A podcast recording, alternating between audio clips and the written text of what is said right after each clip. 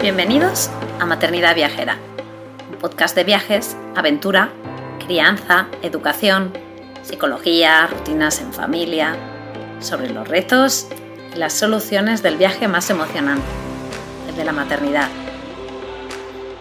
Si este programa te inspira, si te da ideas de viaje, te anima a vivir nuevas aventuras, te reta a salir de tu zona de confort, si te ayuda a mejorar tu paz maternidad generar tu vida o si simplemente te alegra un poquito tus días, te animo a apoyarnos formando parte de nuestra membresía anual.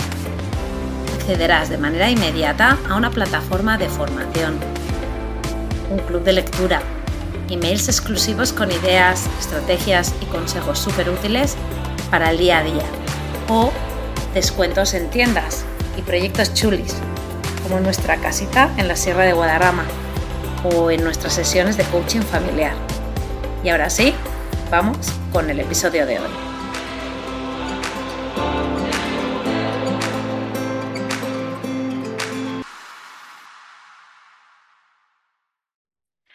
Hola, hola, bienvenidos a otro episodio de Maternidad Viajera.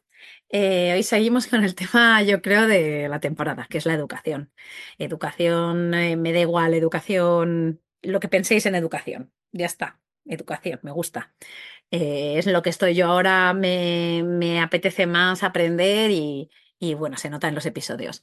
Em, hoy estamos con, con una mamá mm, docente em, y doula, em, guía, eh, muchas facetas diferentes, pero al final que todas se unen en lo mismo.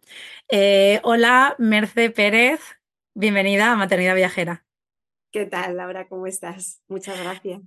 Eh, bueno, pues yo a mí me, alegra mucho tenerte ya. Por fin empezamos a hablar el verano del 23, creo que fue, eh, porque, bueno, pues eh, como ya sabéis, yo en, nosotros en este curso 23-24 decidimos desescolarizar a los niños y ya llevaba yo muchos meses, pues bueno, con mucha intención de encontrar a, a mamás pioneras, ¿no? Eh, sobre todo en el mundo hispanohablante, sobre todo en España, que hubieran hecho esto ya. Ya sabéis que yo, es verdad que yo estoy en un marco totalmente diferente al español, que yo estoy en Estados Unidos y en Estados Unidos el homeschooling es una opción más. Em, pero me interesa, yo sé que muchas de vosotras vivís en España, aunque incluso que no sois de España, pero vivís en España, o sois españolas aunque viváis en el mundo, ¿no? Y al final el país donde, donde nacemos, donde nos criamos, eh, nos marca, ¿no? Nos marca en la manera de que somos y, las, y las decisiones que tomamos eh, durante nuestra vida y más aún significativas cuando nos convertimos en madres y empezamos a tomar decisiones de crianza eh, muchas de ellas determinadas por esto, por este país donde, donde nos hemos criado, cómo nos han criado a nosotros y cómo creemos que tenemos que criar nosotros, porque claro, es lo único que hemos visto, ¿no? Em, yo hace poco os compartí en el Instagram un poco mi historia de, de, tribu, ¿no? Y una era la de, o sea, una parte es la de que yo cuando empecé a criar, o sea, yo ya decidí que criar como me daba la gana, además os lo decía así. Pero luego la otra parte es la que yo crié como me daba la gana según los parámetros que a mí me parecía que eran posibles, ¿no? O sea, muchas veces que decimos, ostras, yo sí, hago lo que yo quiero, pero ostras, ¿haces lo que yo quiero, lo que tú quieres o lo que tú quieres determinado por donde tú vives, ¿no? Y entonces allí em, yo en aquel momento pensaba que estaba haciendo lo que me daba la gana, pero luego a partir de los años te das cuenta de que no, ostras, no, no decidí realmente con todo el abanico de opciones que había, ¿no? Entonces para mí una de las eh, tareas siempre que que, que, me parece que con el podcast hago más, es el sacaros un poco de esa zona de confort, ese, de, esa, de, ese, pues, de esa visión, ¿no? De, de, que tenemos como, como individuos y como individuos que viven en una sociedad y sacaros de allí y haceros ver que hay otras posibilidades y luego para los que ya estáis, que ya sabéis esas posibilidades, pues daros pues eh, eh, eh, la opción de que escuchéis a personas que han abierto esta, pues que, que se lanzaron a hacer todas estas cosas que quizá yo hace 10 años no me, no me lancé porque no existían en mi cerebro, pero que gente que pues que se han lanzado a hacerlas y que, y que, y que bueno, y que nos pueden contar con su experiencia después de los años. Entonces, ahí después de contaros este rollo, vuelvo a Merce, eh, que ella es madre de tres, trimadre, como le decimos ahora, y ella nunca ha escolarizado a sus hijos. Ella es docente igual que yo. Em, y vamos un poco a ello, Merce, es que yo quiero saber todo de ti, porque es que ella, ella es de Alicante, no, no, no os penséis que ella es americana o de otro país del mundo en el que em, la desescolarización es, es permitida. Entonces, si te parece, Merce, empezamos con un poco cuál es tu historia de madre y cómo al final, no al final, entre comillas, al día de hoy, eh, pues te dedicas a hacer eh, de guía, de, de, asesora un poco de, de, de crianza, crianza, consciente. Eh, y cómo has llegado hasta allí, ¿no? Que a mí me hace especial interés, ¿no? el cómo has llegado hasta allí y, y, cómo han sido tus años, ¿no? De desescolarización en España. Así que si quieres, empezamos desde muy, muy principio. Vale, perfecto. Muy principio. A mí me ha gustado muchísimo algo que has dicho que ha resonado mucho conmigo. Bueno, yo creo que hay varias cosas que tenemos como en común y quizás mm, debido a lo que dices, ¿no? Que venimos del mismo país y de una sociedad eh, bastante, bueno, pues parecida, ¿no? compartimos estándares. Y, has hablado de esa apertura de mente que engloba todas las posibilidades que creemos que existen. Y me parece súper importante porque yo me suelo definir como lo que creo que era. Y yo es que era un producto, un perfecto producto del sistema, del sistema educativo y de todo el sistema social completo con todas sus partes, que se resume en una niña bien, ¿no? Era eh, niña de matrículas, eh, que por la mañana iba al cole o instituto y por la tarde iba al conservatorio y luego fui además a universidad, además de conservatorio a la vez, ¿no? Conservatorio de música. Eh, obviamente siempre pues buscando la máxima excelencia, el satisfacer, el, encajar en, todo aquello, ¿no? Por eso digo que era una niña 10 porque intentas eh, adaptarte al 100% a esos estándares que te han dicho que, que estaba súper bien cubrirlos, ¿no? Si haces eso, está todo bien, todo funciona bien. Eh, es verdad que yo siempre digo que el primer unschooler en mi familia no fue mi primer hijo, sino mi pareja. Eh, con Ariel llevo desde los 17 años y tenemos 45, así que acabamos de celebrar nuestro 28 aniversario. Y, a pesar de que nos conocimos en el instituto y él luego fue a la universidad conmigo, em, ninguno acabamos la, carrera porque en mitad él era como el típico niño que se dice es muy inteligente pero no atiende en clases. Eh, no, él ya se aburría y yo tuve mi primer proceso fue comprendiendo que él, por ser inteligente, no tenía por qué adaptarse a esos estándares que me había estado adaptando yo toda la vida, ¿no? Desde alguna forma él me abrió como un poquito ya inicio la mente, ¿no? Pero obviamente, pues yo continué, como yo digo, siendo normal. Yo continué con mi trabajo, yendo a la oficina, con, con toda una vida súper normal, porque yo era pues una niña buena, ¿no? Me adaptaba a todo. Eh, y cuando has dicho de romper esquemas y ampliar la mente, pues yo creo que esto fue lo que me hizo mi primer hijo, que además yo tampoco quería ser madre. O sea, elegí tenerlo, fue una decisión, pero porque yo quería tener familia luego cuando fuera anciana. No era como una, yo siempre digo, yo es que claro, yo me crié en una, en una, en un camino muy mental, ¿no? Muy, muy capitalista, muy mental, muy, de esta sociedad. Eh, y lo iba haciendo todo bien, ¿no? Iba cubriendo todos los pasos, me portaba muy bien.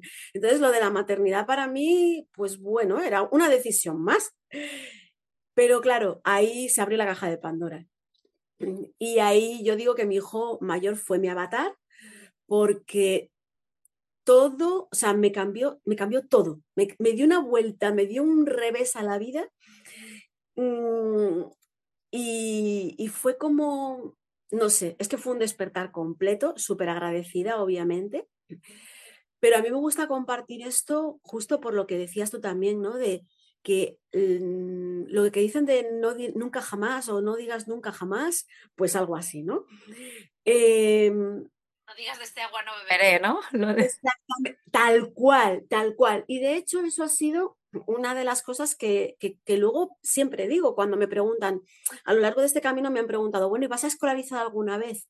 Yo no me, yo, yo no me atrevo a día de hoy a decir eso. No me, voy a, o sea, no, me no me atrevo a responder a esa pregunta, porque yo siempre, mi respuesta es, si no sabía que iba a llegar hasta aquí, ¿cómo, cómo voy a saber qué es lo que voy a hacer después? O sea, me siento incapaz y, eso es algo que me gusta mucho, ¿no? Que abramos mente yo siempre digo que yo me he formado después de verme en la situación. O sea, primero mi hijo me ha traído los regalitos, me ha dicho yo iba por un camino y mi hijo me ha dicho, no, no, esto no funciona así. Y yo es como, y venga a intentarlo, y venga a intentarlo, y no, no, que esto no, que así no vamos. Y entonces ahí es cuando me ha tocado abrir la mente para decir, bueno, ¿y, qué otras opciones hay? Y porque esto nos está yendo fatal, mal, no, fatal. Entonces ha sido ahí cuando me han ido llegando, las he ido buscando soluciones, ¿no? Y es, es, es bonito, es enriquecedor, pero al principio pues un poco duro e intenso, ¿no? Y bueno, nació mi primer hijo y además de traerme muchos regalos en cuanto a, pues ya sabemos, ¿no? Los que estamos en la crianza, pues lactancia, porteo, carro, no carro, dormir con él, no dormir con él y todo esto, eh, adaptar la casa o no, darle de comer esto. Bueno, pues todo ese proceso de, que vamos, con lo que vamos conectando y vamos abriéndonos, llegamos al tema del, cole, ¿no? Claro, yo estaba trabajando cuando fui madre en una oficina, como todo súper normal. Y, bueno, pues llega el momento de guardería. Y obviamente yo le meto en la guardería con un año y medio y empieza a ponerse malo y venga malo y al final se lo tenía que quedar la familia. Eh, nos mudamos a Madrid, una mejora, bueno, lo teníamos todo, Laura, lo teníamos todo. Super trabajos, viviendo al lado del trabajo, íbamos caminando en Madrid, eh, el niño en la guardería al lado también, súper fantástico, un barrio maravilloso. Y yo digo que me quiero dejar de trabajar. Y la gente me pregunta si me he vuelto loca. Y empiezo a ver que ese tipo de vida no va conmigo empiezo a ver que yo quiero tener otro hijo, que quiero tener una familia, que yo quiero, yo veía a las mujeres cómo entregaban a los niños con cuatro meses en las guardes y esto mm, no quiero que haga daño a nadie porque es mi opinión y mi sentir y mi vivencia, pero a mí yo decía, yo no quiero eso, eso yo no lo quiero. Yo tengo que trabajar, necesito trabajar, pero yo no quiero eso. Entonces ahí empieza una transformación, otra transformación dentro de mí. Entonces es cuando dejo de trabajar, me quedo embarazada, tengo un segundo hijo y el primero le toca ir, o sea, obviamente a este le saco de la guardería y me dicen, no, no, no le saques que vamos a, enseñarles las comunidades autónomas y va a tener la orla con todos sus compañeros. Y a mí entonces es cuando se me empieza a, a torcer algo en el cerebro. Yo digo, pero ¿cómo que la orla? pero ¿y cómo que las comunidades autónomas si tiene tres años? O sea, yo digo, no creerás que eso me va a motivar a mí a dejar al niño en la guardería cuando él no quiere. Entonces, em, bueno, pues lo saco, nos mudamos de nuevo a Alicante, nace mi segundo hijo y claro, al primero le tocaba entrar al cole. Yo como parte de mí todavía seguía corderito, pues yo lo metí en el cole y al cole fue dos años, o sea, perdona, dos meses. Fue dos meses porque sin darnos cuenta habíamos hecho ya unschooling en casa. Entonces, ¿qué significa esto? Que cuando nuestro hijo entra en la familia, o sea, nace, em, lo integramos totalmente porque así lo sentíamos de forma instintiva. Entonces, él además era un niño muy intenso, muy apasionado, y lo sigue siendo, y todo le interesaba. Pero es que yo digo, es que a todos los niños les interesan las cosas. Todos los niños, es que desde un bebé, cuando te acercas a ellos, casi no ven y ya te quieren coger el pelo, las gafas, los pendientes. ¿Qué, madre nos ha quitado los pendientes cuando ha tenido un bebé, no? Eh, entonces, luego yo digo, empiezan a echarse las manos, todo a la boca, cuando empiezan a gatear o tal, se lo echan todo a la boca porque están deseando conocer el mundo Eh, luego ya, para la gente más mental, a mí me gusta poner atención en que si, si la necesidad de aprendizaje y evolución no, fuera, no estuviera grabada en nuestra esencia, eh, la teoría de Darwin pues no tendría sentido, ¿no? Y seguiríamos como estábamos. Con lo cual, esto es desde la teoría, ¿no? Pero si tú observas a un bebé o a un niño pequeño, es que no hay duda, ¿no? Estamos todo el día diciéndoles no toques, no preguntes, cállate, quédate quieto, no te subas ahí, eh, todo el rato, porque es, es natural. Entonces, claro, de esto yo sí que me había ido dando cuenta durante los primeros años de mi hijo, con lo cual claro, le habíamos acompañado y permitido todo eso sin teoría, vuelvo a sin teoría, ¿no? Desde la conexión con él, quizás con uno mismo también, ¿no? Con, tu infancia, con, tu niño interior, ¿no? Em, yo creo que es como una especie de empatía, que cuando ves a un niño llorar te dan ganas de cogerle, pues cuando ves que se interesa y que pregunta, pues a mí me daban ganas de responderle y de, ofrecerle, ¿no? De, alguna forma de ofrecerle el mundo. Em, así que, claro, él llega a, un aula con tres años de haber vivido así como intensamente, ¿no?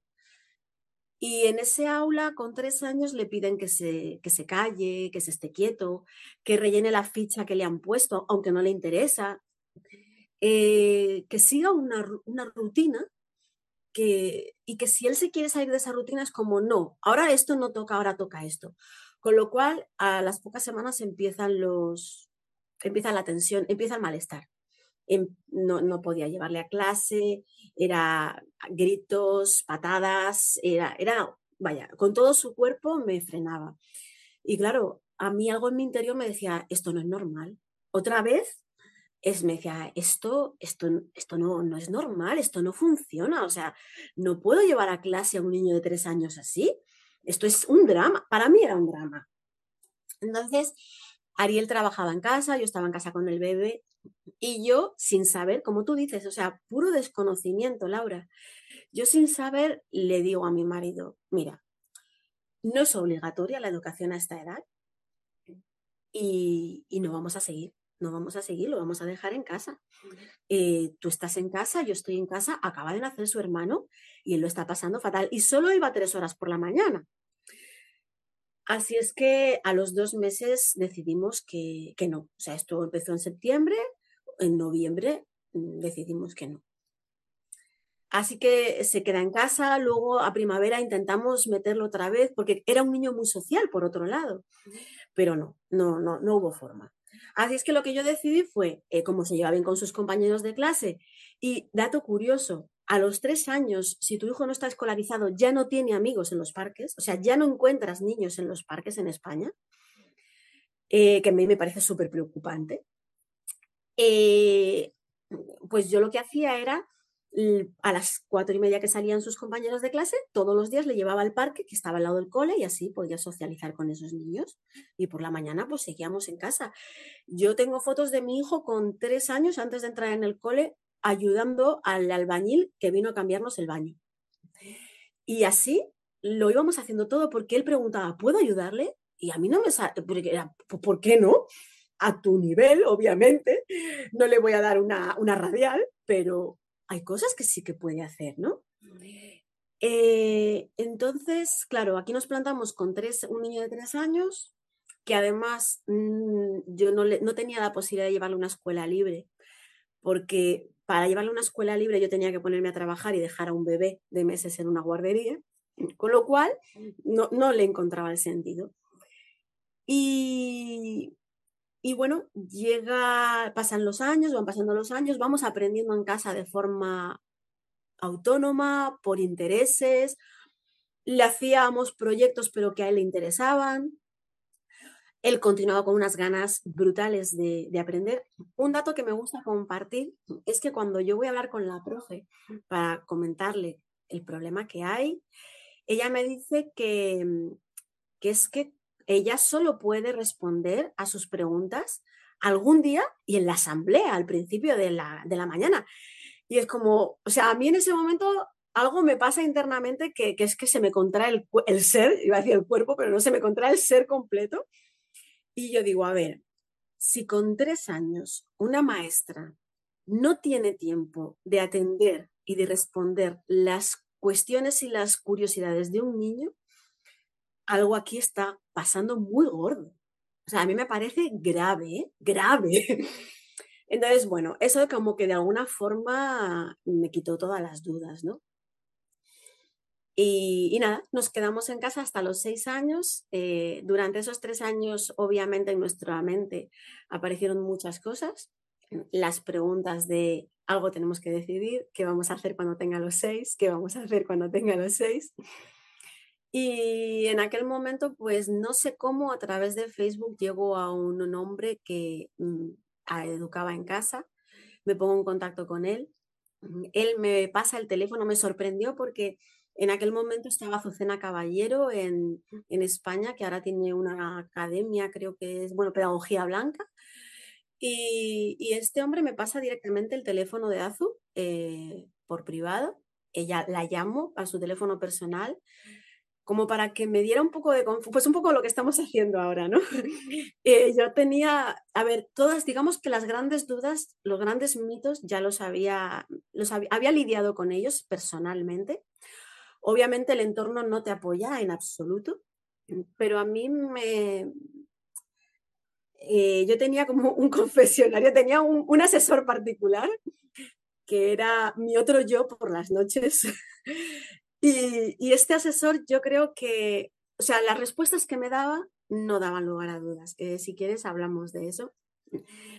Pero era como que Azu me dio una respuesta que fue muy clara, fue como, si yo no estuviera contenta, no seguiría. Eh, ya tenía en ese momento sus, mayores, tenían como alrededor de los, entre los 13 y los 16 años. Y, bueno, aquello como que me dejó más tranquila, pero yo creo siempre em, en mis acompañamientos y en toda, es, por mi, es por mi forma de ser, mm, llevo a la persona a su yo interior. Yo creo que por más que a mí me diga alguien lo que puedo, debo, tengo que, eh, por más que la respuesta venga desde fuera, si no vibra en tu interior, para mí no, mm, a mí no me da confianza seguir ese camino. Entonces, la respuesta de Azu me ayudó, pero por eso digo que yo tenía en aquel momento un asesor personal mm, muy potente que era, era mi yo interior y con el que me reunía por las noches, que era cuando me venían los, los grandes miedos.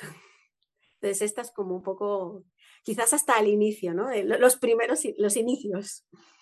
Eh, me, veo muy reflejada en, muchas cosas, ¿no? Me gustan mucho las anécdotas estas que cuentas, ya vemos las anécdotas o historias o lo que sea, de, la de tres años, ¿no? Cuando eh, tu mayor iba a los tres años y las cosas que escuchas. Yo, claro, siendo educadora, pues tú imagínate lo que he visto y lo que he dejado de ver, pero yo me acuerdo mucho, mucho y lo comparto mucho. Y yo creo que lo he compartido en otros, en otros episodios, que es cuando el niño que encima es de estos de final de año y tal, o sea, que entró con dos años a, la, a, la, escuela infantil, vaya, em, que le decían que es que, porque claro, en España se, aprende a, escribir en cursiva, que claro, yo ahora lo veo para atrás y digo, ay Dios mío de mi vida, pero me es antiguo, de verdad te lo digo, porque me, vamos, me parece esperpéntico. Y, y, me, y fuimos a la reunión y sería la del primer trimestre, ahí no lo sé. Era para conocer, yo me acuerdo que era para conocer, que yo ya la conocía porque, porque yo estaba dentro del cole, pero bueno, y estaba también su padre y tal. Estábamos allí y nos dice que es que lo que tiene que hacer el niño es practicar su nombre, porque no es que no le sale bien la O, la O con cursiva, con dos años, o tres años tendría recién cumplidos. Y yo me acuerdo que yo me, yo me acuerdo de hablar y decir, ay Dios mío, y nosotros nunca hemos hecho caso. Nunca hemos hecho caso, pero claro, ese, ay, no, no sé si hablarlo de mal emocional o trauma o qué, yo no sé si eh, eso va a volver a ser, va a poder volver a un, a un curso, ¿no? Siempre la gente te dice, pues chica, yo me crié así y no, y he salido bien, ¿sabes? Pues dices, o no, o podrías haber salido mejor, ¿sabes? O, eh, y luego, eh, o sea, eso, eso de lo de las anécdotas de la clase de tres años, yo las tengo aquí grabadas. Em, pero, pero yo creo que muchas de las que nos escucháis tenéis que mm, como resonar con esto, ¿no? Y, y ahora afortunadamente yo creo que está todo más informado, ¿no? Y, y lo hablábamos antes de, de empezar el podcast, que es verdad que el tema de la pandemia teniendo los niños en casa o viendo cómo yo creo que nos ha abierto los ojos a muchos padres, ¿no? El ver, el ver, el ver, ¿no? El realmente estar y acompañar al niño en la parte pues que la llamamos más educativa, ¿no? Pero en el aprendizaje quizás, ¿no? Más, más como, como lo entendemos de siempre, ¿no? Y ver a tu hijo realmente cómo reacciona a las cosas y hemos conocido más a nuestros hijos y hemos visto, entonces ahora la gente, las madres que sois más recientes, pues tenéis mucha más información de la que pues tenía Merced en su momento, de la que yo tenía, ¿no? Eh, pero sí resueno muchísimo en eso. Eh, pero me sorprende mucho, o sea, me sorprende, yo creo que no conozco a nadie en el barrio donde estábamos y, claro, igual es que no los conocía porque no los conocía, ¿no? Igual lo sabía, pero no los conocía, no tenía yo el gusto. Pero la pena es de que si en aquel momento yo hubiera conocido a alguien, físico, yo no estaba en redes sociales ni nada, pero si yo físicamente hubiera conocido a alguien, hubiera tenido ahí un grupo en el que alguien lo hubiera decidido, pues probablemente yo también lo hubiera hecho, te lo digo ya. Lo que pasa es que el no saber, el no, el no, no sé, pues a mí me tenía un poco quizás hipnotizada, no lo sé. Claro. También es que en España hay, hay más, hay, hay mucha gente, obviamente no mm, es imposible que tanta como en Estados Unidos, pero eh, hay bastante gente y en Madrid en particular hay un grupo de familias muy potente, con más de 100 familias, muy potente, que tienen una actividad muy grande, una comunidad muy bonita. Luego también hay mm, diferentes grupos, ¿no? Por edades, por los de menores de 3 o menores de 6. Es verdad que cuando hay, hay varias barreras, ¿vale? La de los 6 es indiscutible. En los grupos de menores de 6 son mucho más numerosos y de más de 6 empiezas a encontrarte en menos familias, pero aún así son muchas más de las que creemos. Lo que pasa es que también hay mucho miedo. muchas veces no se dice. ¿no? Entonces, nosotros siempre nos hemos mostrado transparentes y al mudarnos aquí, pues hemos estado más, algo más precavidos, si cabe. Ah, bueno, si cabe, es que antes era un, no es que fuera un secreto a voces, es que era nuestra realidad y simplemente pues la vivíamos como tal, ¿vale? No, no nos hemos escondido nunca. Eh, pero es verdad que en España hay veces que no se sabe, pues porque no se dice, porque hay un poquillo de miedo. Pero también a mí me ha pasado que mm, em, no he hablado con nadie, eh, como me he mostrado libre, o sea, eh, transparente, en ocasiones la gente se me acercaba a preguntar. Y, oye, te puedo preguntar, porque efectivamente la gente le, causa curiosidad. Y como tú decías antes, antes de grabar, eh, no todo el mundo va a optar por esta opción, pero sí mucha gente puede cambiar su punto de vista al, conocer esta, este camino, ¿no? Y a mí me ha pasado en el 100% de los casos. Incluso en un cumpleaños eh, me encontré con una pareja que me dijeron, no, los conocía, y me dijeron, oye, mira, el, el anfitrión nos ha dicho que vosotros educáis en casa. ¿te puedo preguntar? Dice, es que tengo unos amigos que también educan en casa y siempre que acabamos hablando del tema acabamos discutiendo. Entonces no podemos tocar el tema. Entonces eh, yo le dije, hombre, por supuesto, claro. Mm, nos pusimos a hablar y me puse a atender sus, dudas, sus curiosidades. Y cuando terminamos, y no es la primera persona que me lo ha dicho, me, muchas veces la respuesta es, mira, pues yo no lo haría, pero ahora lo veo de otra forma no lo haría pues porque no se adapta a mi vida. O volvemos a lo de antes, crees que no se adapta a tu vida, porque también hay muchas formas de, adaptarlo a tu vida. A veces creemos que no lo podemos hacer por el trabajo, por la economía, por millones de cosas y, bueno, pues hay muchas formas de organizarlo. Eh, pero sobre todo, siempre y cuando sea una opción dentro de nuestra mente. y yo, por ejemplo, a mí me pasaba como lo que tú dices, o sea, yo no conocía a nadie que lo hiciera. Y es más, ahora voy a decir algo que espero que no, que no siente mal a nadie, pero es que es la realidad y es, o sea, me gusta compartirlo tal cual porque es lo que había en mi mente. Y es que cuando nosotros nos planteamos empezar a, porque yo realmente no recuerdo cómo llegó el homeschooling a mi casa, o sea, el, el hacerlo sí, es como os he contado, pero el cómo llegó ese concepto, porque yo no venía de ahí, yo no lo conocía, yo no sabía de nadie que lo hiciera. Para mí, la educación en casa o el homeschooling era, lo hacía gente rara de Estados Unidos. Eso es lo que siempre digo porque, claro, a mí me venían los amis o gente, pues como más, no sé, hippie o, no sé, como eh, mm, círculos sociales más pequeños, más minoritarios, con los cuales pues yo no resonaba. Pero, mm, pero para nada, no, no, en absoluto. te, voy a, te voy a romper ahí otro, que es que los amis llevan a los niños a su escuela. Fíjate. Los, amis no crían en casa. Lo que pasa es que eh, tienen sus propias escuelas y, y, cierran en, en, octavo ya como que les, ya les mandan para casa, ¿no? Como que se acaba la escolarización. Pero sí, sí, o sea que fíjate lo que nos puede mentir nuestra mente, ¿no? De los, los juicios que tenemos o las ideas, ¿no? Que las tenemos ahí Exactamente. Y además, como soy niña de conservatorio y tengo, yo me crié, los primeros años me crié en una isla de la costa de Alicante, como bastante hippie, ¿no? Entonces yo no sé si eso Puede haber, supongo que sí, obviamente supongo que podrá haber marcado, iba descalza, casi sin ropa, por ahí me crié pues jugando con el barro, ¿no? Como muy libre. Pero a los cinco años me fui, ya te digo, a la ciudad, a lo, al lado opuesto, ¿no? De conservatorio, de tal, exigencia, presión, excelencia.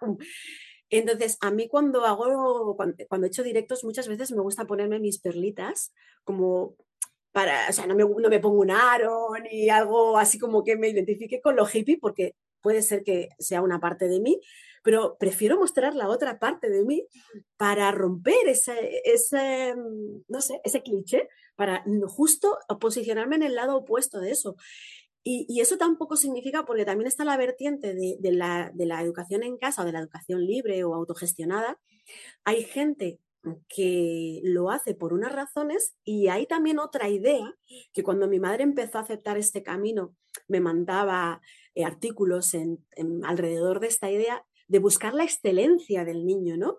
Bueno, pues si el niño con seis años o con diez años puede hacer la selectividad, pues le voy a preparar, porque en Estados Unidos se puede sacar el título, ¿no? O sea que también podemos siempre podemos caer en, bueno, pues en ciertos extremos o en ciertas tendencias y, y a mí este, este camino me gusta mucho vivirlo como una oportunidad también para escuchar a tu hijo y escucharte a ti, o sea, una escucha en familia, porque no quiero, digo, siempre digo que no quiero ser presa de mis propias libertades. O si yo me he tomado una libertad y dentro de un año decido escolarizar, mm, no quiero que mi decisión anterior de ser libre y salir del sistema me siga oprimiendo, ¿no?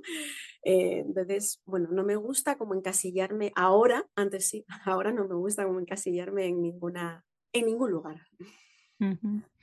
Sí, sí, porque, porque al final siempre se dice que al final el ser libre requiere muchas decisiones, ¿no? Es, es mucho más difícil, es, eh, porque realmente eh, ostras, es que estar todo el día pensando qué quieres hacer porque es que tienes libertad, ¿no? Entonces, em, eso, es un tema. Em, yo te voy a preguntar un poco, ya en el momento en el que pues pasas los seis, ¿no? Que has dicho que está la barrera, barrera clara en España, porque eh, dejamos claro que la escolarización no es obligatoria hasta los, hasta los seis, ¿no? O sea, antes, aunque la escuela pública em, eh, eh, se abra totalmente a los tres, ¿no? Antes es la, las guarderías que hay, o los eh, de educación infantil, que en el que normalmente hay que pagar, ¿no? aunque sean públicas, hay que pagar, pero a los tres ya mm, es obligatoria, ¿no? Ay, perdona, es opcional, pero que la escuela pública la contempla, y a los seis es cuando es obligatoria, ¿no?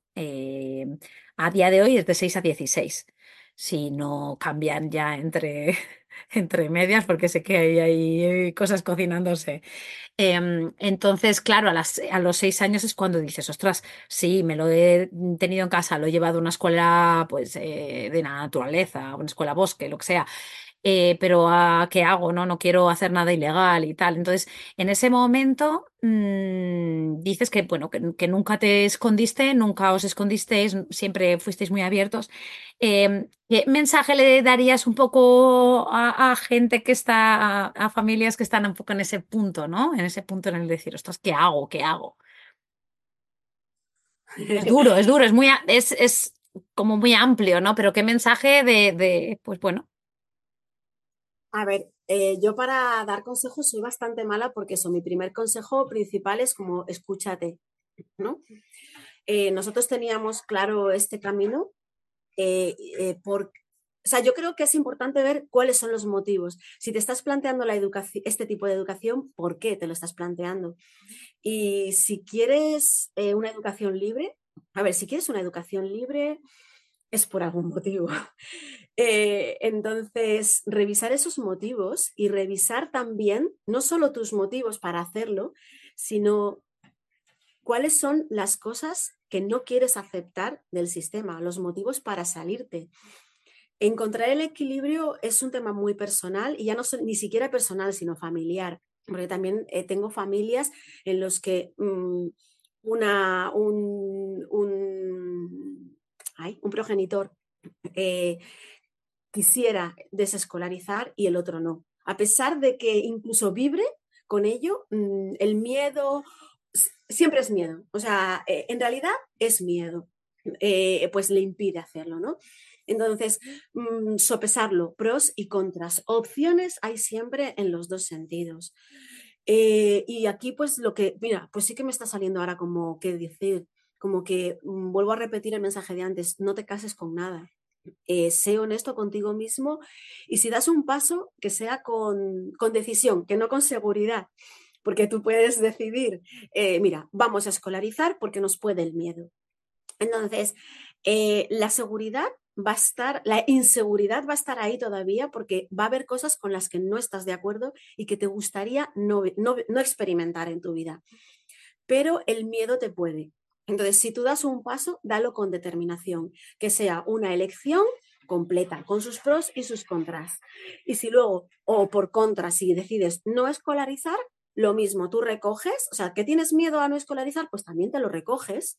No vamos a, porque apartar la mirada hacia esos miedos mm, aumenta el miedo y la inseguridad, ¿no? Porque no está, sientes, o sea, tu inconsciente sabe que hay algo ahí no resuelto y aumenta la inseguridad, si aumenta la inseguridad, aumenta la tensión en casa y, eso llega al niño.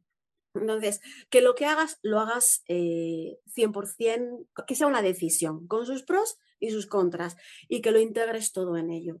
Mm, porque es que caminos perfectos, bueno, eso sí que me encantaría decirlo, que ningún camino es de color de rosas, ninguno. Eh, a mí me parece que la educación en casa es preciosa, eh, a la par que otras cosas. Es intensa. A ver, es intensa y no, porque yo no tengo, no he tenido prisa para llevar a mis hijos al cole, no he tenido prisa para que se acuesten. Eh, ahora mismo son las, 12, las once y media en España, es mm, martes y mis hijos están esperando a que yo termine mm, para, para que les acompañe, porque le gusta. Entonces, mm, creo que mi hija está haciendo unas manualidades, mi hijo está reparando un aparato, el otro está programando y están tan tranquilos y estamos todos tan tranquilos. No hay una prisa de que mañana hay que levantarse a tal hora e ir a un sitio. Entonces, eh, el trabajo, yo he trabajado desde casa eh, para mi proyecto y por cuenta ajena y he trabajado estando con ellos cuando la pequeña tenía cuatro años y, es, y además trabajaba al teléfono. Entonces, mm, y a veces ellos sabían cuándo podían hablar y cuándo no podían hablar. Y estaban conmigo en la habitación, a lo mejor pues haciendo un puzzle o pues haciendo lo que les apetecía. Y ellos cuando, eh, cuando no podían hacer ruido, luego me preguntaban, ¿pero por qué? ¿Por qué no pueden saber? Porque claro, la empresa sabía que yo hacía homeschooling y me pidieron que escolarizara. Y, entonces ellos me decían, pero ¿por qué no quieren que estemos contigo? Y yo les, les, decía, es que mira, hay gente que cree que cuando estás con niños no puedes hacer bien tu trabajo. Eh, y entonces esto, cuando lo sepan, va a ser una muestra de que perfectamente se puede hacer. Y claro, a mis hijos les sorprendía esa mentalidad, ¿no? Porque eh, hemos hecho de todo con ellos. Entonces eso a ellos les chocaba. Sí, bueno, yo, creo que está muy, muy. Eh, te he pedido un, un, como qué consejo mm, le darías y es, amplio, pero lo de seguir un poco, eh, no, no, que está, está muy bien, me, ha encantado. Em, te voy a preguntar otra cosa, te voy a poner otra vez otra, en otra situación. ¿Qué consejo le das a alguien que ya la llamada es a no escolarizar, pero tienen un poco el, quizás la barrera esta de, de, la, de la parte quizá económica, ¿no? De, de la logística. Em, de cómo hacer los tras. Sí, sí, pero vale, sí, no me da igual, no, no tengo miedo, lo tengo claro, no quiero, mm, sé que lo otro no lo quiero, vale. Venga, ¿cómo me organizo mi vida? ¿No? Eh, quizás se te, se te, ocurre quizás en general, ¿no? Obviamente porque cada situación según la profesión de cada uno, tal, pero mm, un poco como como la idea de, ¿no? Para mí, a mí lo que se me viene a la mente, que tú seguro que lo elaborarás o, lo mirarás quizá de, otra manera como más evolucionada, pero para mí es un poco lo de el tema de, de uno lo de si uno quiere puede, ¿no? Que al final hay que ver em, que realmente, pues, si tú rompes con esa idea, ¿no? De del niño tiene que ir al colegio sí o sí, pues también tú también puedes romper con ideas que tienes de funcionamiento de la familia, de funcionamiento económico, ¿no? O sea, al final el romper con eso también puede, ser capaz de romper con otros tipos de parámetros, ¿no? Y luego a nivel económico, ¿no? Lo de decir, ostras, pues eh, quizás hay otras alternativas en las que puedes gastar menos dinero y, apañarte con menos, ¿no? Eh, quizá la, la sociedad en la que vivimos pues nos hace, nos, nos, hace ver que hay unas necesidades ahí que igual no son necesidades, ¿no? No sé, a mí es, eso lo que se me viene a la cabeza, así como... Tal cual, Laura. Eh, y bueno, no sé, que más o menos yo creo que mi aportación es como muy similar a la tuya. Eh, es tal cual lo que iba a decir, rompiendo eh, nuevas barreras. O sea, es que yo creo que para mí, desde hace muchos años, que la vida se trata de eso de crear tu propia vida. O sea, yo creo que mm, casi todo el mundo quiere ser libre y, queremos poder, ¿no? Quiero ser libre para poder crear la vida que sueño. Y en realidad ese poder está en nuestras manos mucho más de lo que creemos. Simplemente son esos miedos los que nos frenan y esas estructuras mentales. Porque como tú decías al principio, si yo no soy consciente de que tengo una opción, no la voy a tomar, no, no la voy a elegir. Entonces, abrir la mente, buscar, indagar, consultar, comentar con otras personas. Obviamente, muchos de nosotros, desgraciadamente, si comentamos con el entorno que tenemos, eh, no hacemos nada. volvemos, al, volvemos al redil rápidamente. Pero online, como decías, hoy en día hay muchísimo, hay muchísimo contenido compartido, muchísimas experiencias. Eh, en España está ALE, la Asociación para la Libre Educación. Em, hay au pairs, eh, pero vale, la au pair cuesta un dinero. Vale, pues si no puedes pagar una au pair, hay voluntariados, hay páginas. Eh, eh, a mí me viene ahora mismo Workaway, HelpX y no me acuerdo otra, pero bueno, hay páginas de voluntarios. Yo he tenido voluntarios. Em, y lo que decías, ¿no? O sea, es que si empezamos a, contar desplazamientos, bueno, está la familia que a veces apoya, empezamos a contar desplazamientos, eh, la escuela matinera o madrugadores, eh, extraescolares, para que, porque yo tenía en Madrid amigos que tenían que ir a extraescolares porque los padres no salían de trabajar hasta, hasta que no, pues, pues hasta, hasta mitad de tarde. Y aún así a veces terminaban las extraescolares y les recogía una persona que les cuidaba. Entonces, paga extraescolar, paga escuela matinera, paga cuidador, paga desplazamiento, un segundo coche, gasoil, em, uniformes, no sé, material escolar pues nosotros nuestro material escolar, vosotros que tenéis lo de objetivo al aire libre, pues nuestro material escolar principalmente ha sido el, aire libre, ¿no? Y mis hijos han querido empezar a hacer extraescolares hace dos años, o sea, el año pasado y este.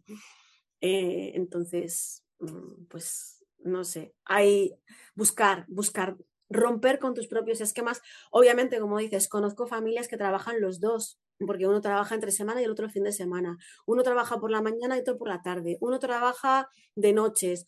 Uno hacen de estos que hacen turnos rotatorios que trabajan 24 horas y tienen tres o cuatro días libres. Eh, conozco familias que trabajan los dos desde casa, uno desde casa y otro fuera, solo, no, solo uno y el otro no. Eh, mil, mil historias. O sea, mm, depende de, de lo que tú te quieras inventar, en realidad.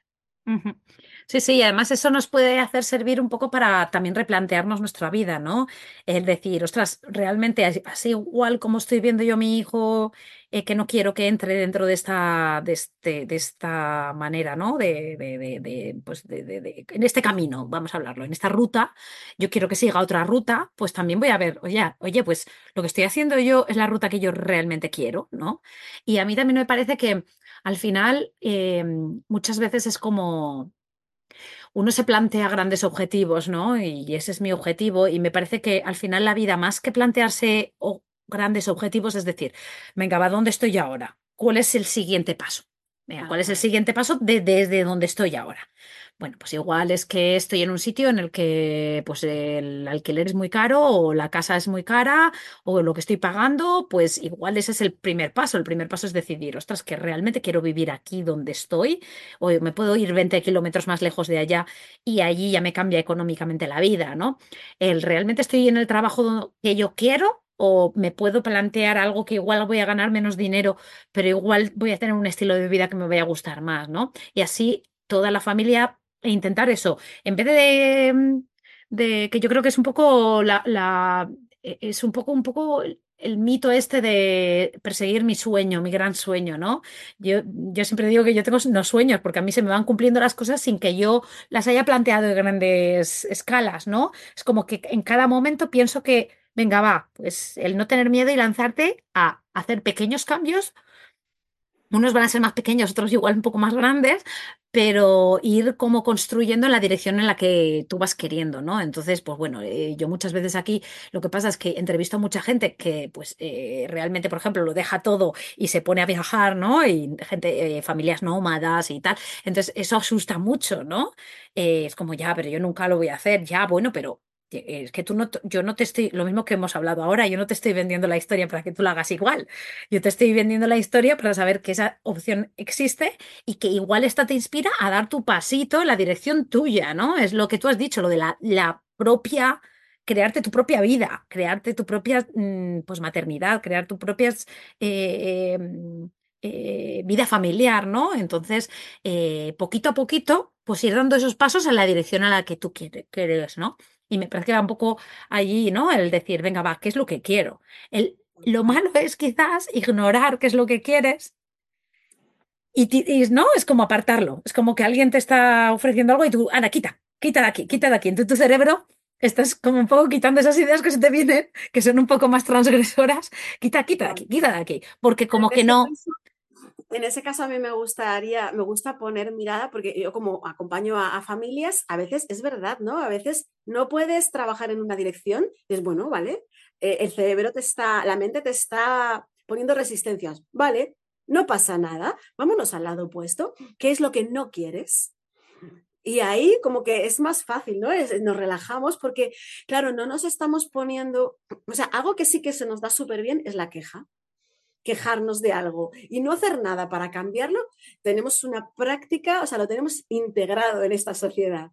Entonces, eso nos sale muy, español, ¿eh? Sociedad, pero muy, muy español, muy español.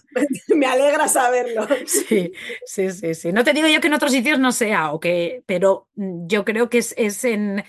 Eh, yo, yo aquí lo siento menos. Aquí siento que es una sociedad quizá más proactiva quizás, no lo sé si es porque quizás a nivel cultura, a nivel social, el individuo tiene más la sartén por el mango de su vida, ¿no? Tiene, hay más libertad, con lo cual es más. Tal cual. Entonces, a mí me gusta trabajar en ese sentido, que te dan, o sea, hay una resistencia interior que te impide avanzar, aunque sea en la fantasía, avanzar hacia ese sueño, porque los miedos te pueden, no pasa nada. Vámonos hacia las quejas de tu día a día y ahí vamos a ver lo que decía, ¿no? De sopesa lo que quieres si es lo que quieres, la educación libre o quieres el sistema, o qué, pero también qué es lo que no quieres, ¿no? ¿Qué es lo que no estás dispuesto a negociar? ¿Qué es aquello a lo que no estás dispuesto a, a renunciar? Porque a veces eh, logramos obtener la energía y la fuerza suficiente para dar el paso cuando nos vemos yendo en contra de nuestro deseo con el yugo al cuello, ¿no? Y a veces el, eh, si tirarnos al precipicio así a ciegas o en frío nos da mucho miedo y nos paraliza. Pero cuando ves que ya tan, pues, te van a poner el yugo al cuello y, te ves yendo en una dirección que no quieres, ahí a veces sí que logramos reunir las fuerzas, como que salen, brotan naturalmente del interior, ¿no? Para decir, mira, cierro los ojos y salto al vacío. Porque claro, no es la misma situación, ¿no? Con presión que sin presión. Yo ahí invito a, a, pensar en lo que no quieres. Quizás, como tú decías, ¿no? Para mí, sin duda, lo que has dicho es una realidad. Y no solo nos ha pasado a nosotros, sino que conozco muchas familias que se han reinventado eh, después de, empezar a... Es que en realidad es como un despertar, ¿no? Empiezas a, a romper muchas cosas en tu mente y en realidad como me viene como que es que realmente empiezas a romper cadenas y empiezas a soltar lastre y a, y a, tomar ese poder que digo que todos queremos, pues eso, cualquier persona que está mal en su trabajo, que está mal en su familia o en su barrio, que está con malestar en cualquier aspecto de su vida, quiere libertad y poder. Y en realidad tenemos mucho más del que lo tenemos, ¿no? Pero nos da miedo ejercerlo. Y en realidad cuando te enfrentas a los miedos no son tan grandes. Eh, yo recuerdo antes lo decía, ¿no? Esas noches entre los tres y los seis años de mi hijo, de encontrarme con mis miedos, que era como, claro, ya no solo me aparecían a mí, sino que la gente te los presenta. y, bueno, ¿y qué va a pasar si, bueno, ¿y qué va a pasar si, y si luego quiere estudiar, y si, pues si luego quiere estudiar, el sistema está eh, encantado de recibirte.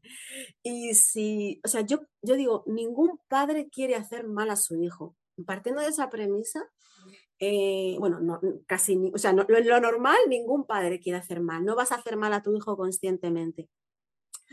Entonces, partiendo de esa premisa, eh, vas a buscar siempre la mejor manera y vas a hacerlo con amor y con el corazón.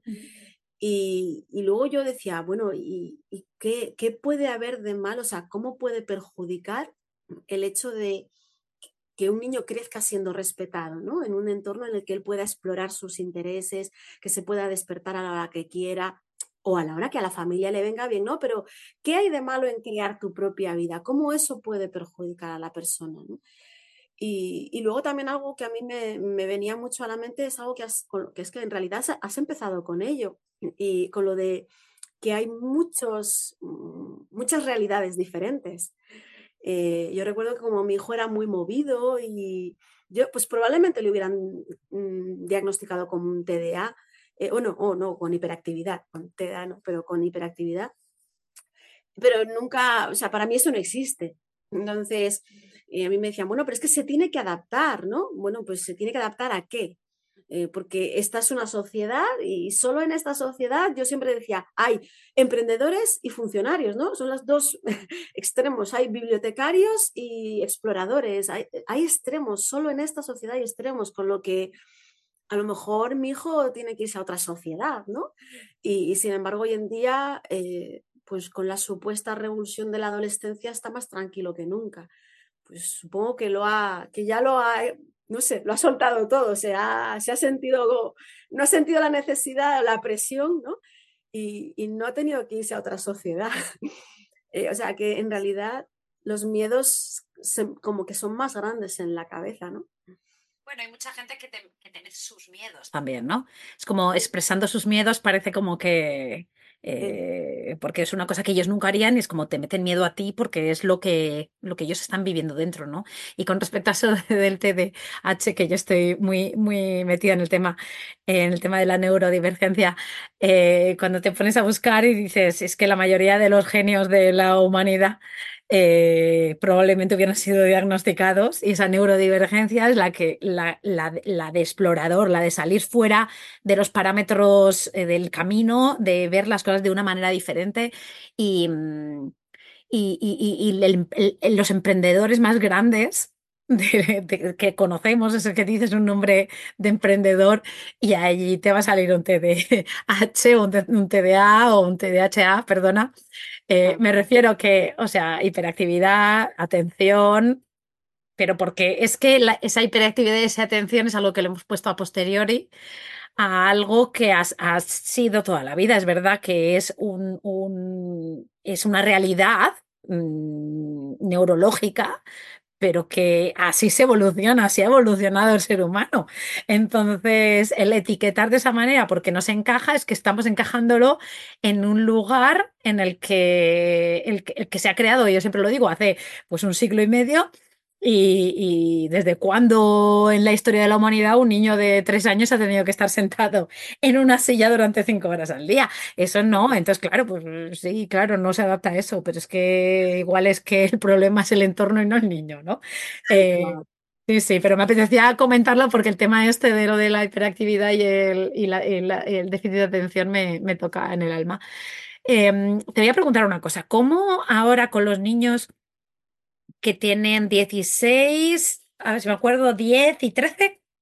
Sí, 10, 12 y casi 16. Vale, pues ¿cómo es un día a día tuyo? O sea, ah. ¿cómo, explícanos cómo, cómo es la, tu realidad, ¿no? Porque yo conozco a muchos niños pequeños, los míos son más pequeños, ¿no? Y yo sé la mía. Yo sé que hay muchas realidades diferentes, ¿no? Pero me hace ilusión saber cómo es tu realidad. Vale, pues mira, a mí me gusta bastante que esta pregunta porque es como, me hace como ilusión, ¿sabes? Es porque... Nada, las dos contentas, a mí me da ilusión y a ti. Justo porque es, es un, estamos estrenando realidad de hace, pues, pues, no creo que llegue a dos años. ¿No? Entonces, bueno, a lo mejor dos años para otra familia puede ser mucho tiempo, como ¡ala! Pero como nosotros lo vivimos, lo hemos vivido siempre todo muy lento, pues todos los cambios muy lentos, todos los ritmos muy lentos, pues yo estoy como estrenando maternidad eh, de adolescente, ¿vale? Entonces, yo también estoy, desde hace unos años, estoy soltando más cosas, estoy soltando hasta, hasta presencia, o sea, estamos en, un momento diferente. Eh, y todo el mundo me había metido nuevamente miedo con la adolescencia y no voy a decir que es una de las etapas más bonitas, pero es quizás más fácil que antes, o sea, es bastante más fácil, porque sí que tienen momentos de adolescentes, de, que dices tu madre mía, si es que efectivamente su cerebro está en reconstrucción absoluta, pero em, también tienen momentos de mucha madurez y de mucha autonomía. Eh, a la gente les suele sorprender lo autónomos que son. Y claro, si es que les has permitido eso desde el inicio, pues es que están acostumbrados, ¿no? Entonces, mm, te decía que me hace ilusión porque eso, porque yo estoy como reencontrándome con mi yo antes de ser madre, que obviamente no puede ser lo mismo, pero sí que. Es como un constante, yo lo vivo como un constante renacer, ¿no? Como un constante crecer. Ellos crecen y nosotros también. Y luego, pues ellos, eso, están entrando en adolescencia y otros ya más avanzada. Así es que de, en los últimos meses, año y medio, dos añitos, algo así, no sabría, es que no tenemos una fecha. Hemos establecido más, em, como más estructura en casa. ¿Vale? Al mayor le, le, venía, como que lo necesitaba, yo, yo, sobre todo, y al mayor le ha venido muy bien, muy bien, porque antes nosotros hemos sido unschoolers absolutamente, se han levantado cuando han querido, se han acostado cuando yo ya no podía más y han aprendido absolutamente y 100% lo que han querido. Y lo que no, o sea, en realidad nunca han hecho deberes, nunca han hecho tareas, eh, pero han ido aprendiendo inevitablemente. Eh, el mayor hace dos años, sí, este es el segundo año, el segundo curso, por así decirlo, que quiere, bueno, quería como prepararse ya, como para, no sabe todavía si va a hacer el examen de, como para obtener la titulación básica, pero quiere estar preparado. ¿Vale? Está como ya eh, redirigiéndose hacia más hacia lo laboral y pues los pequeños pues a veces van haciendo cosas. De manera que, respondo ordenadamente a tu pregunta. Nos levantamos. Eh, yo les he dicho que no necesito que madruguen demasiado, así que 8 9, pero como que tampoco se me haga muy tarde. Eh, ellos ya se autogestionan desayuno. Eh, entre todos hacemos las tareas de la casa. Em, y ya nos ponemos cada uno sus tareas, cosa que no habíamos hecho nunca, ¿no? Entonces yo me pongo a trabajar, ellos como, es que estudiar, el mayor sí que estudia, pero obviamente sigue estudiando sus contenidos, o sea, lo que él ha elegido que quiere estudiar. Eh, el mediano es como que sí, hace, ve una serie en inglés y luego pues a lo mejor estudia piano o hace unas partidas de ajedrez o sigue como que ya tiene más rutina, pero sigue enfocada en sus intereses. Y la pequeña que tiene muchos animales y es como lo que más le gusta, ella sí que quiere ser veterinaria, eh, pues ella empieza el día, después de hacer las tareas de alguna forma, yo les digo, primero cuidamos nuestro cuerpo, luego cuidamos nuestra habitación y luego cuidamos nuestra casa.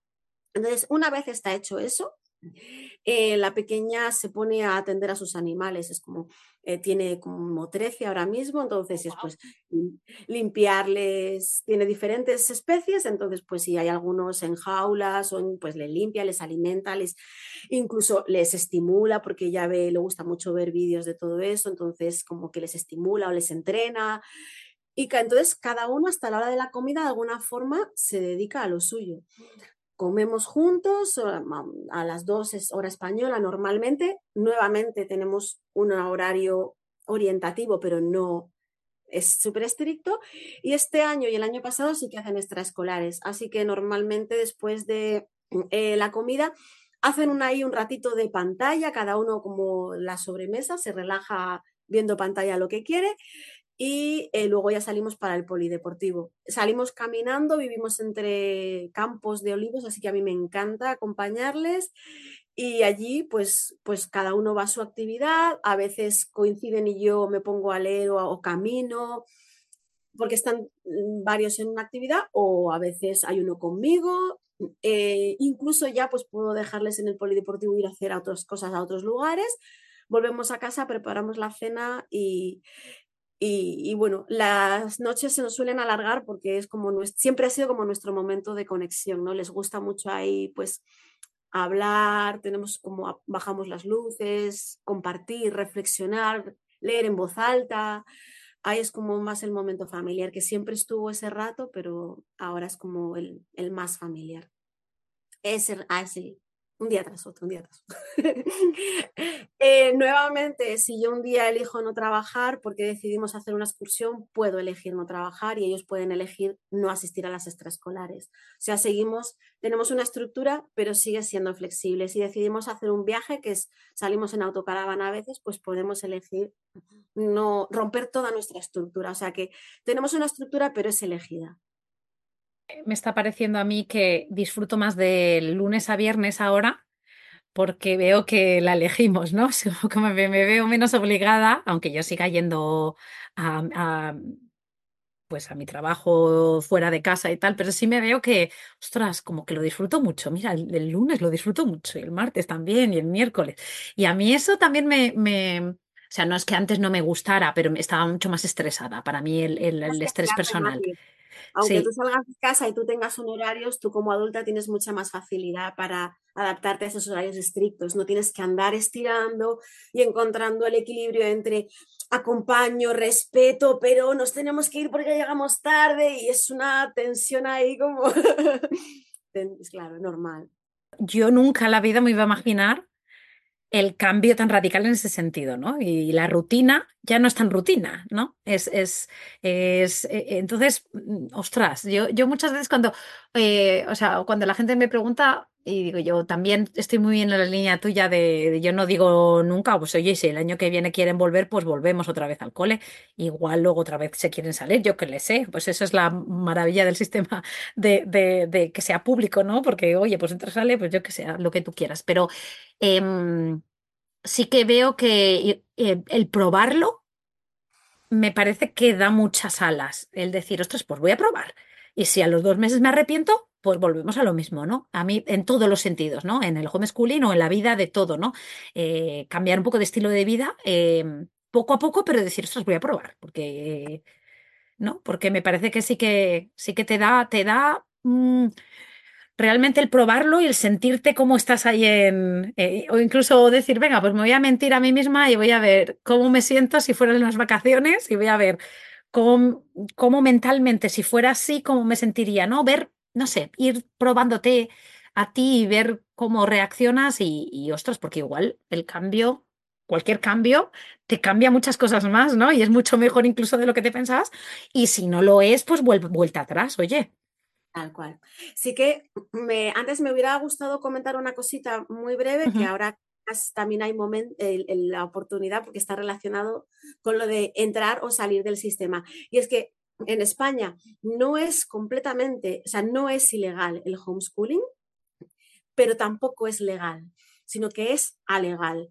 Para la gente que no lo sepa, la ley dice que la escolarización es obligatoria a partir de los seis años, pero la Constitución española eh, dice que los padres tienen eh, derecho a la libre, eh, o sea, elegir libremente la educación de sus hijos, con lo cual el homeschooling en España se encuentra en un vacío legal. Entonces, hay posibilidades de entrar y salir del sistema, pero nada te garantiza que puedas hacerlo.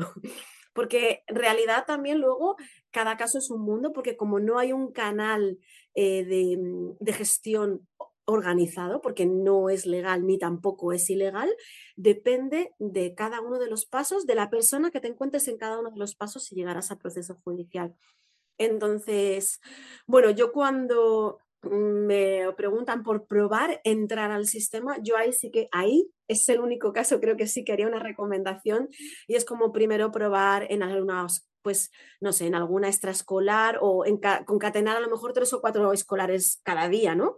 Eh, que de manera que el niño y el adulto prueben cómo es estar en una actividad, eh, pues tres o cuatro horas todos los días con unos horarios estrictos, si quieres continuarlo o no. Eh, Quizás en una escuela privada eh, o internacional, algo así que está fuera del sistema educativo, control, fuera de, del control del sistema educativo, ¿no? El español. Ahí sí. sí. Uh -huh. Tomar una opción en la que realmente tú te aseguras que puedes entrar y salir porque si no, en realidad pues no vas a poder, o, o no, tienes pocas probabilidades de poder elegir, porque puedes elegir, o sea, se puede salir del sistema educativo español, pero no te van a abrir la puerta, ¿vale? Vas a tener que buscar pues quizás asesoramiento, ayuda, o sea, se complica un poquito más ahí. Ese es el único caso en que yo me pongo ahí un poco más es que no me gusta ponerme negativa, pero en este caso la situación está así y, bueno, es mejor saberlo antes de probar. Uh -huh. Sí, sí, yo, yo, creo que sí que eh, si estáis en este caso, ¿no? Ya más metidas, yo creo que ya estaréis bien informadas, ¿no? Pero eh, yo creo que contactáis con Merced y, y, ella os puede guiar, ¿no? Quizá a dónde, a dónde ir a preguntar o quién nos puede a, a nivel legal. Eh, a mí a nivel apoyo emocional y, y, tal, a mí podéis contactar todo lo que tú quieras, pero es verdad que a nivel español y a nivel legal yo no, yo no tengo ni idea ni me voy a meter allí porque no puedo eh, predicar sin el ejemplo, ¿no? O sea, yo no estoy viviendo esa situación, con lo cual yo no me puedo, eh, no, os puedo aconsejar de lo que haría si yo estuviera allí, porque no estoy allí. Y yo estoy en una situación muy privilegiada de que sí que puedo entrar y salir cuando quiera. Entonces, eh, pues bueno, pues eh, yo creo que aquí, pues también un poco la idea de que encontréis, ¿no? De esta conexión, ¿no? De decir, ostras, pues tú también has hablado con Azucena, has hablado de Azucena Caballero, que también es un poco una persona también pues, pues eh, pionera, ¿no? Y, que sabe y tal. Entonces, bueno, pues ahí quizás es otra línea que yo no, no manejo tanto, pero que sí que si contactas con Merce, pues eh, tú les ayudas, les guías. Y, y, luego ahora yo creo que, que, que, ya hemos hablado la hora y que yo creo que hacemos un poco un, quizás un, un el, una labor de difusión ¿no? importante. Yo creo que queda bonito lo que hemos hablado hasta ahora. Tengo que decir que yo me quedo con muchas ganas de hablar de muchas cosas más y de mucho más detalle, pero quizás esto lo podemos continuar en otra línea, en otro podcast diferente o en un taller.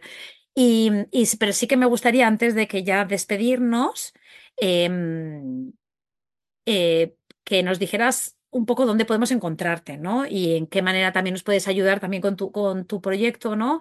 Eh, que me parece que, que, bueno, pues esa idea, ¿no? De lo de, de, de conectar con la parte emocional, ¿no? De, de del individuo, ¿no? De, que al final, pues bueno, pues sí que sabemos que, que hoy en día los niños, pues, pues sufren mucho en ese sentido y yo creo que también las madres y los padres sufrimos también, ¿no? por, por... Bueno, pues a mí podéis encontrarme, mi web es www.merceperez.com, muy sencilla. Y, en las redes sociales también me podéis encontrar como tal, Merce eh, tanto, bueno, pues tengo Instagram, eh, YouTube y en Facebook. Y, sí, bueno, mi, mm, yo acompaño a, soy, docente, soy doula, eh, me he formado en, en, temas de mm, crianza consciente, acompañamiento emocional y, luego toda la experiencia mm, que para mí siempre digo que es lo más importante, ¿no? Porque eh, información y formación y tal eh, está, no sé, yo valoro mucho la experiencia, ¿no? Es como que es de verdad, es palpable. Y bueno, debido a todo esto también eh, acompaño a familias tanto en, la, en, el camino de la educación en casa, de la educación fuera del sistema, eh, como en el tema emocional, ¿no? Porque eh, llegó un momento eh, que yo vi, y le decía antes a Laura, ¿no? Que casi siempre todo el mundo que llega a mí mm, interesados por el tema de la educación alternativa, por así decirlo, pues mm, terminamos trabajando, atendemos esta parte, pero continuamos trabajando lo emocional, porque yo misma vi con mis hijos que si no está bien esa parte, el meter contenidos es como los contenidos son secundarios, ¿no? Pero bueno, sí que es muy importante para las familias eh, esos, esas orientaciones, ¿no? Esa guía en torno a, para atender también esos miedos y esas dudas y, en realidad luego los chavales nos lo, muestran, ¿no? Nos muestran el camino. Pero a veces eh, hace falta abrir los ojos y la mirada o la mente en esos primeros pasos para luego poder seguir acompañándoles sin más y ya está. Ahí podemos. ¿Os resuena de alguna manera? Eh, lo primero, pues la podéis seguir en, eso, en el Facebook, en el YouTube, en, Instagram. Y luego, aparte de eso, pues bueno, pues iniciar conversaciones con ella y ver un poco, eh, ver qué es lo que hace y cómo pues os podría pues ayudar, ¿no? El, eh, yo, yo, estoy muy de acuerdo con eso, porque es verdad que cuando a los niños se les mete de 9 a 5 en una escuela, y luego incluso en extraescolares los niños están como los adultos, ¿no? Siguiendo esa rueda de, ¿no? me, dicen lo que hago, bueno, y como nosotros hemos seguido, ¿no? Toda la vida, ¿no? me dicen lo que hago y yo no tengo que pensar. Y entonces lo hago, lo hago, lo hago, lo hago. Cuando pasan a una manera, cuando desescolarizas o, les quitas desde, este, de esta estructura tan increíble que han vivido, ¿no? Durante, en mi caso, durante tantos años, em, de repente dicen, ostras, pero ¿qué pasa? Que tengo que decidir lo que hago cada día.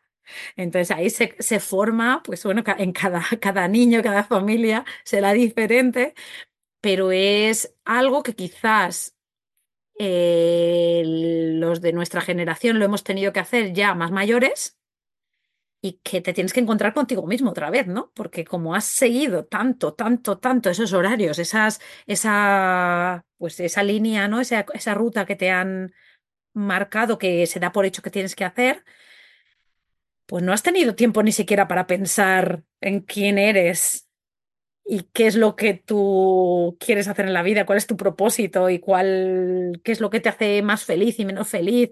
Y son unas decisiones que de repente pues te encuentras a gente pues con, con 25, 30 años y es que no, no, no me conozco a mí mismo, ¿no? Y eso yo creo que es mucho la influencia de, de pues el de el meterles y a, hacer, o sea, a seguir, a seguir instrucciones durante toda, toda la vida, un día cada, un día después de otro.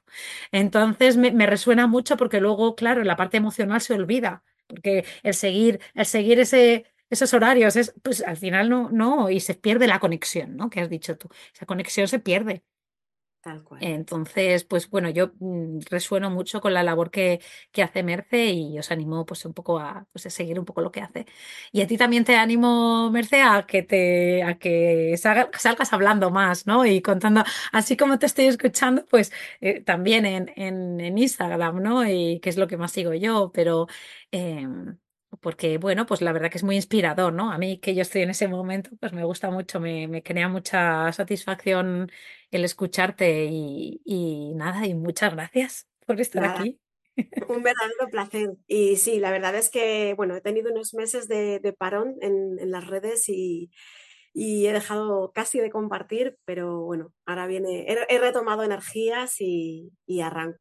Arranco este mes con, pues, renovada. ¿no? Eh, me he permitido ese parón de, a través de la autoescucha y ahora el cuerpo me volvía a pedir e, iniciar y, bueno, me, volveréis a ver por ahí, compartiendo siempre con, con muchísimo gusto, porque realmente así me nace. Así que encantada, Laura, y muchas gracias a ti por haberme invitado, que he estado súper a gusto y, y espero que sirva. Sí, sí, seguro, seguro. Ya te digo yo que hay mucha gente que está esperando estos episodios los espera como agua de mayo. Así que eh, muchas gracias eh, otra vez, Merce, y, a vosotras las que estáis escuchando, pues otra vez gracias por estar aquí, por, por escucharnos hasta el final. Esperamos que esto os haya servido. Contactar con nosotras si necesitáis más ayuda o guía. Em, y nada, ya nos vemos otra vez eh, la semana que viene. Ah, y si me decís Em, pues que si queréis más, ¿no? Que, ¿De qué queréis más, ¿no? De educación, de decirme y así yo, pues bueno, pues os doy lo que, lo que vayáis necesitando. Así que nada, nos vemos la semana que viene con más. Adiós, adiós. Gracias.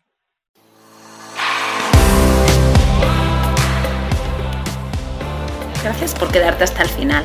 Espero que te haya gustado. Te animo a compartirlo con tus amigas o amigos y apoyarnos formando parte de nuestra membresía anual. Te espero la semana que viene.